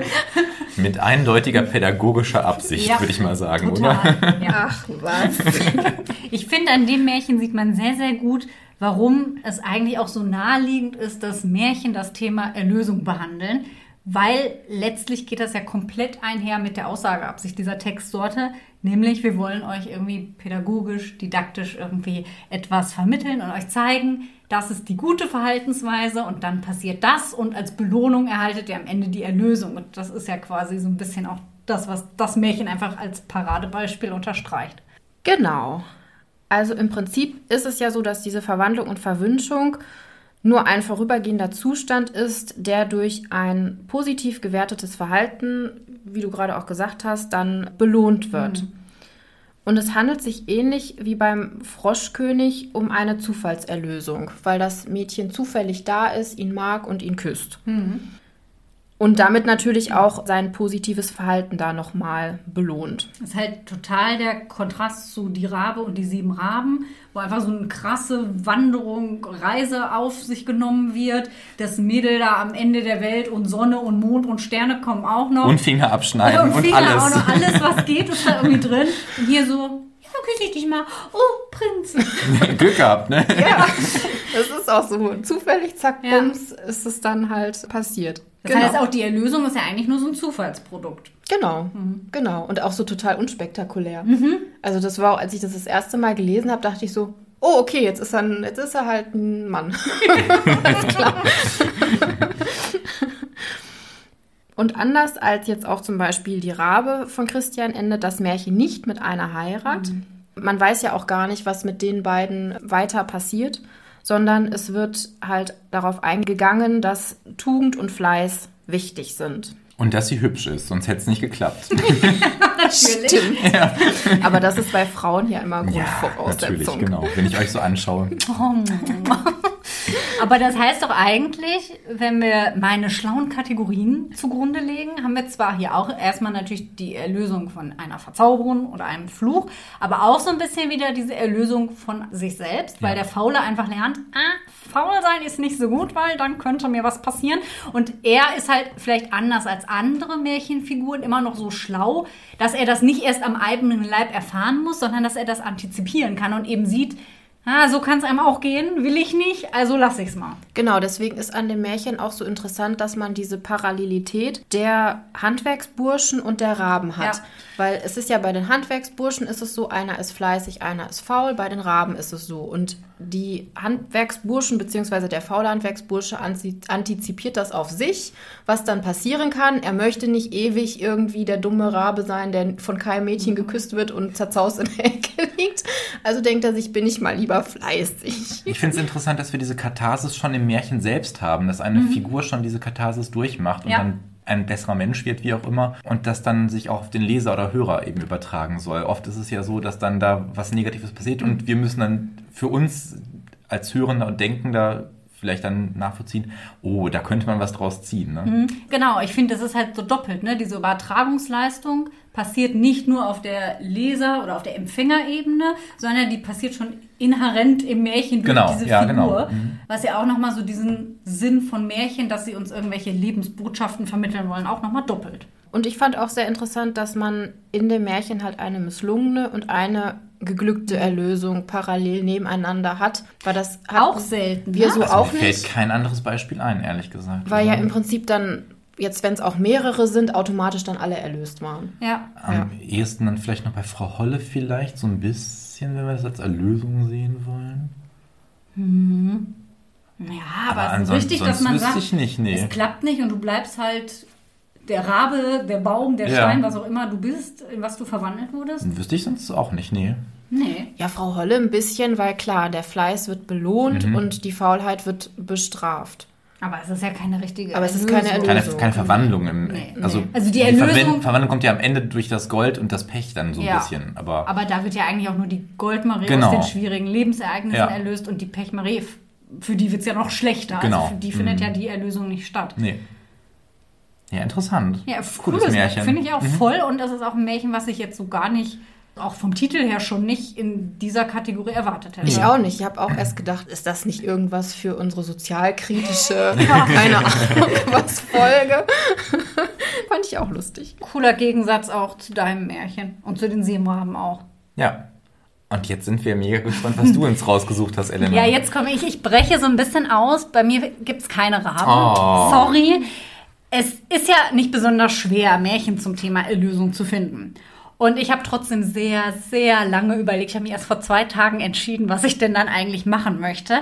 Du hast mir ja auch ein Märchen vorgeschlagen, Christian. Der treue Johannes, wo es auch Raben gegeben hätte und Ja. auch nochmal eine andere Form von Erlösung. Auch ein ganz tolles Märchen, wenn ihr es nicht kennt, unbedingt lesen oder anhören. Ich war auch wirklich ganz, ganz knapp davor, das zu nehmen. Und dann traf es mich wie ein Blitz. So kurz vom Und- Ziel gescheitert, Elena. Und ich habe mich für ein Märchen entschieden, das 1957 von der DEFA verfilmt wurde. Den Ich weiß. alternativen Titel, lass Jenny auch noch eine Chance, Ich weiß, im weiß. Zauberreich des Berggeistes trägt. Ich weiß. Und das ich als Kind auch sehr, sehr gerne geguckt habe.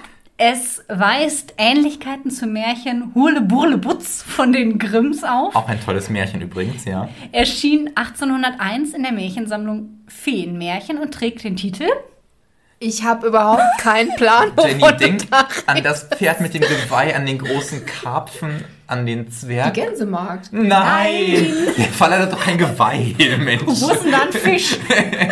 Das ist der einzige Film. Ich habe von der Hauptdarstellerin sogar eine Autogrammkarte zu Hause. Ach, das mit dem, das singende, klingende ja! Mit diesem riesen Plastikfisch da, okay. Nicht, das ist eine, eine Perle der Filmgeschichte, Jenny. Ja, einer der wenigen Märchenfilme, die ich kenne, die, weil wir den zusammen geguckt Den, haben. genau. Und deswegen dachte ich, allein um daran äh, zu erinnern, muss ich den nehmen. Okay, Elena, ich kann dir vergeben. Danke. Ich erlöse dich. Okay, aber bringen wir euch mal alle auf Stand. Es geht mal wieder um eine hochmütige Prinzessin, die einen Prinzen abweist, der um ihre Hand anhält und ihr eine Truhe kostbarer Perlen bringt. Die Prinzessin kippt die Perlen auf den Boden, meint, ja, jeder Töpel kann mir ja so eine Kiste bringen, was soll ich damit?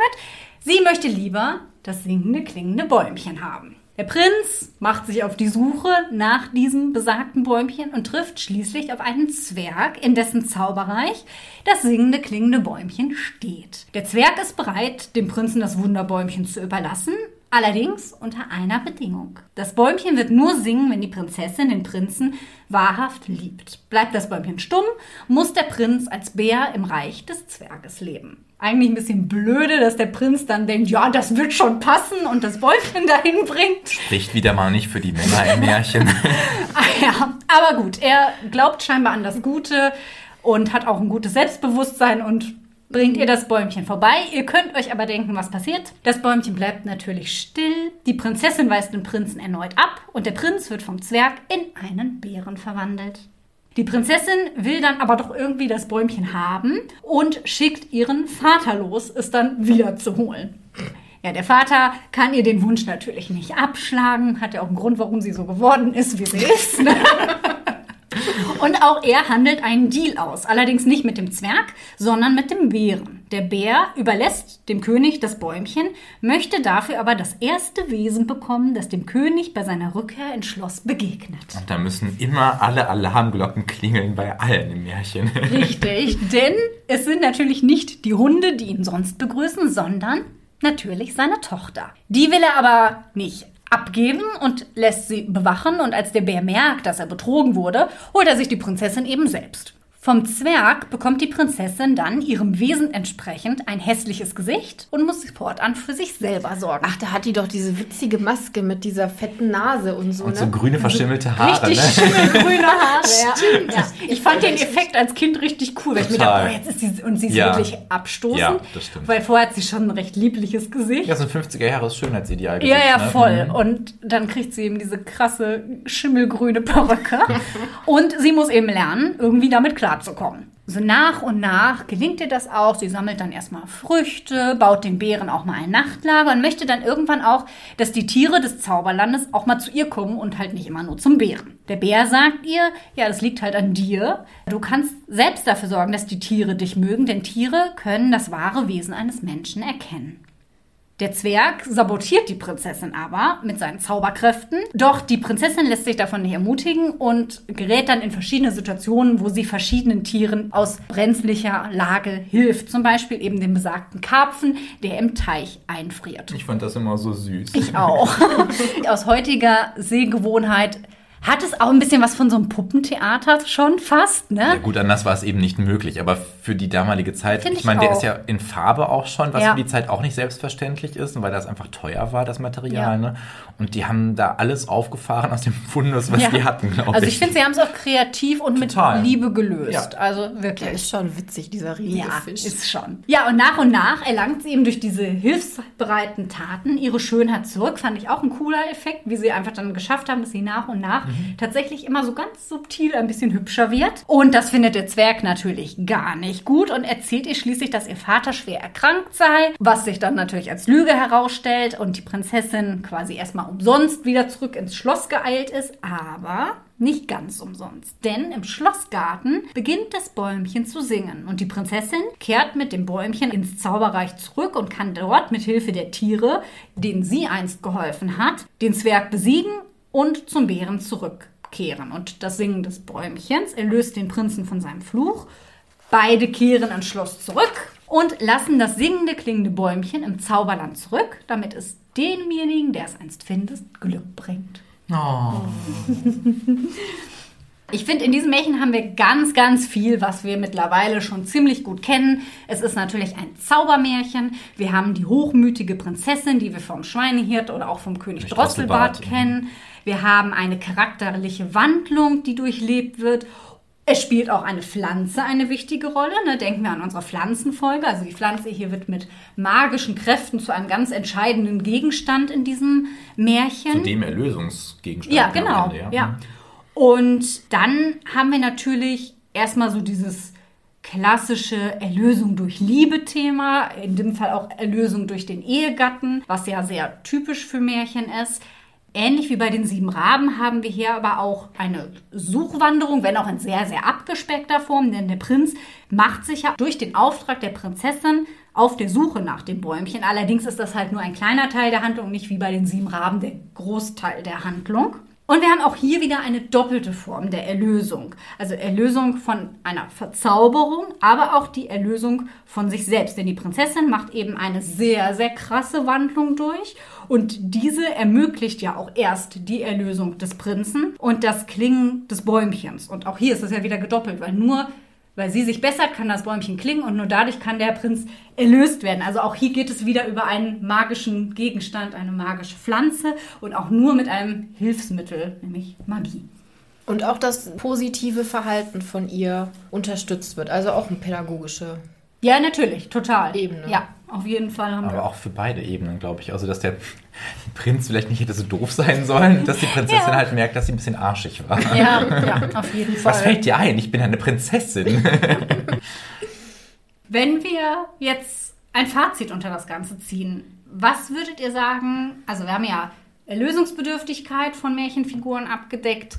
Was sind denn jetzt so die Formen von Erlösung? Also wodurch ist Erlösung möglich?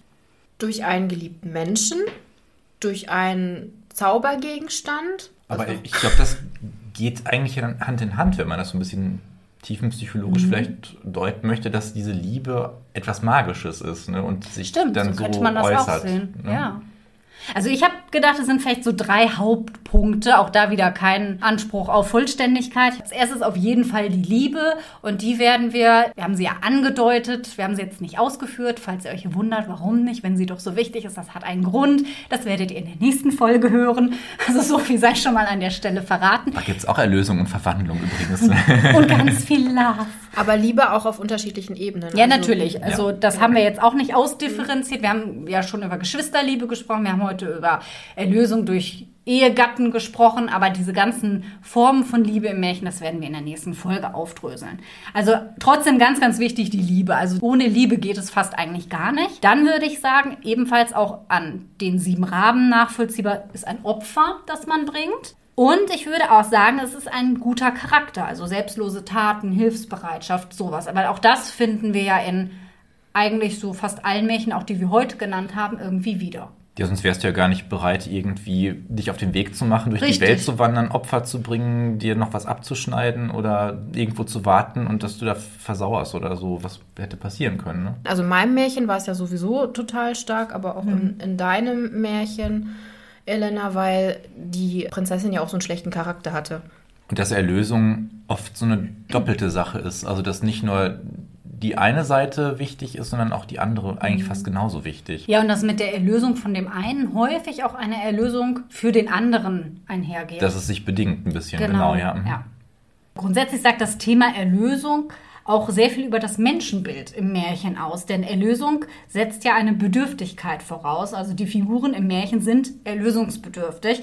Ja, und das passt dann natürlich auch wieder zum christlichen Menschenbild, wenn wir jetzt wieder den Bogen zum Anfang schließen wollen. Ja, und warum sind sie erlösungsbedürftig? Ich glaube, das konnten wir auch ganz gut darstellen, weil sie immer einen Konflikt zu bewältigen haben, der oft, siehe sieben Raben, unlösbar erscheint. Und dieser Konflikt kann aus schwierigen Lebensumständen bestehen, aus Verzauberung, durch den Tod oder die eigene Charakterschwäche. Und das sind dann auch immer genau die Umstände, von denen die Figur erlöst wird am Ende. Und ich habe festgestellt bei der Vorbereitung, dass ganz viele meiner Lieblingsmärchen Erlösungsmärchen sind. Das war mir vorher nicht so klar. Wobei man natürlich auch sagen muss, dass Erlösung in sehr, sehr, sehr, sehr, sehr, sehr, sehr vielen Märchen vertreten sind, oder? Ich meine, ich habe gelesen, es sind ungefähr ein Drittel der Märchen. Ich hätte gedacht, sogar noch mehr. Ich hätte auch gedacht mehr, weil manchmal ist Erlösung vielleicht auch nicht der Hauptaspekt, aber so, ein- so ein Teilaspekt. Ne? Aber gut, es gibt ja auch noch Schwank- und Unsinnsmärchen Ja, und stimmt. Tiermärchen, wobei das ja, auch manchmal auch mit schon. ach, schlechtes Also ich glaube, es ist halt die Frage, wie man Erlösung definiert. Mhm. Ne? Das ist natürlich, glaube ich, bei dieser Betrachtung immer. Ich glaube, wenn man es so angeht, wie wir das heute angegangen sind, kann man da sehr, sehr viele Märchen mit rein. Weil Erlösung von sich selbst heißt ja auch immer, man ändert seinen Charakter oder man, man lernt irgendwas Neues dazu. Und das heißt man ja in super vielen Märchen Ja, auch. genau. Wenn wir uns jetzt natürlich fragen, was soll das Ganze? Denn das hat ja auch einen Sinn, warum das darin eingeflochten ist. Und uns mal angucken, was ist denn jetzt eigentlich die Funktion von Erlösung im Märchen? Dann können wir da natürlich zunächst erstmal wieder auf diesen didaktisch-pädagogischen Aspekt verweisen. Ne? Wenn du dich auf eine bestimmte, sprich gute Weise verhältst, findet sich eine Lösung gleich Erlösung. Also am Ende wirst du erlöst. Zum Zweiten würde ich sagen, ist da auch so der Glaube an eine bessere Welt drin, die Märchen ja vermitteln. Und Erlösung verkörpert das ja eigentlich wie kein anderes Element. Aber dann auch gar nicht so eskapistisch, Weltflucht. Ich, ich stürze mich in die Märchen, um meine heile Nee, Welt genau. da irgendwie zu suchen mit äh, rosa Bonbonwolken und keine Ahnung, sondern ganz im Gegenteil. Im Märchen werden diese krassen Aufgaben ja ziemlich grausam und brutal manchmal auch dargestellt und ziemlich schonungslos und deswegen sind Märchen eigentlich gar nicht so, weiß ich nicht, so zuckergussmäßig, wie sie oft dargestellt werden. Also wenn man zumindest die Urfassung liest. Ne? Nee, überhaupt nicht. Letztlich geht es ja eigentlich darum zu zeigen, egal wie schlimm die Situation ist, in der du dich befindest, es kann trotzdem gut werden. Das ist ja auch so diese Hoffnung, die dieser Erlösungsgedanke vermittelt und ist ja letztlich auch der Grund, warum Menschen nach Erlösung welcher Art auch immer und auch vielleicht nach religiöser Erlösung streben, weil sie eben möchten, dass alles besser wird. Und was wir, glaube ich, auch sagen können, ist, dass Erlösung im Märchen immer auch das Happy End darstellt. Denn Erlösung wird im Märchen gleichgesetzt mit Glück und damit zeigen Märchen auch irgendwie einen Weg zum Glück, indem sie uns eben vor Lebensfragen stellen und damit die menschliche Suche nach Erlösung, sprich Glück, nach unserem Happy End begleiten. Und weil Erlösung eben ein mega komplexes Thema ist und in der Enzyklopädie des Märchens hat der Artikel Erlösung ganze 17 Unterpunkte. Wow. Ich glaube, wir haben schon recht viel angerissen heute zumindest, aber da könnte man also nochmal irgendwann eine Folge draus machen. Vielleicht so 2038, wenn Janice Themen drankommen. Machen wir mal einen Teil 2. genau, ja. Also fände ich cool tatsächlich. Ja, also auch hier nochmal, das gilt ja für alle Folgen, die wir machen. Natürlich können wir das alles nicht vollständig darstellen, was zum einen daran liegt, dass es einfach wahnsinnig komplex ist. Wir wollen hier aber auch keine wissenschaftliche Abhandlung machen, sondern uns natürlich auch eigene Gedanken machen. Deswegen ist es einfach nur eine Anregung, die wir euch hier geben. Und wenn ihr Lust habt, das weiter zu verfolgen, Auf Instagram stellen wir euch immer wieder Bücher vor, in unseren Genau. Posts und Stories auch. Also schaut da auch gerne rein. Wir haben häufig Literaturempfehlungen und wenn ihr mögt, könnt ihr da immer noch euer Wissen vertiefen an den Stellen, an denen ihr möchtet. Aber ich denke, wir haben heute auch für uns so ein paar interessante mhm. Themen äh, nochmal rausgearbeitet und Aspekte, weil vieles war mir im Vorfeld gar nicht so bewusst, dass das auch alles dazugehört. Und ich fand auch deine Kategorisierung fand ich sehr gut, Elena. Kriege ich ein Fleißsternchen? Auf jeden Fall. Schön. Also Hausaufgabe fürs Jahr 2024, ein Buch über Erlösung im Märchen schreiben. Ach du Schande. ich fand das Thema tatsächlich nicht ganz so leicht zugänglich wie bei anderen Themen, muss ich sagen. Also ich musste mich da auch ein bisschen reindenken. Weil es nochmal in den soziologisch-kulturellen Kontext und so weiter nochmal gestellt werden musste, äh, finde ich. Ne? Das genau. muss man so ein bisschen so ein bisschen Vorarbeit leisten. Um, ja. Man hatte nicht wie der Mann in dem äh, Märchen Die Rabe diesen Zauberstoff, der alle Türen Nein. öffnet, sondern man musste erstmal so ein bisschen kratzen mhm. und hier und bis man ja, und so einen Spalt sehen konnte zumindest. Und ne? überlegen, welche Tür öffne ich? Also wie genau, fange ich ja. überhaupt an? Ne? Es sollte ja auch nicht zu theologisch werden, es soll nicht zu einseitig werden, es kann aber auch nicht zu umfassend werden. Also ich fand's, wir haben uns hier schon eine kleine Herausforderung an den Anfang gelegt. Und okay. lasst uns gerne wissen, ob wir sie gewältigt haben. Ja. Okay, dann würde ich sagen, ihr seid erlöst. Und wenn wir nicht in Raben verwandelt und fortgeflogen sind, dann hören wir uns in der nächsten Folge.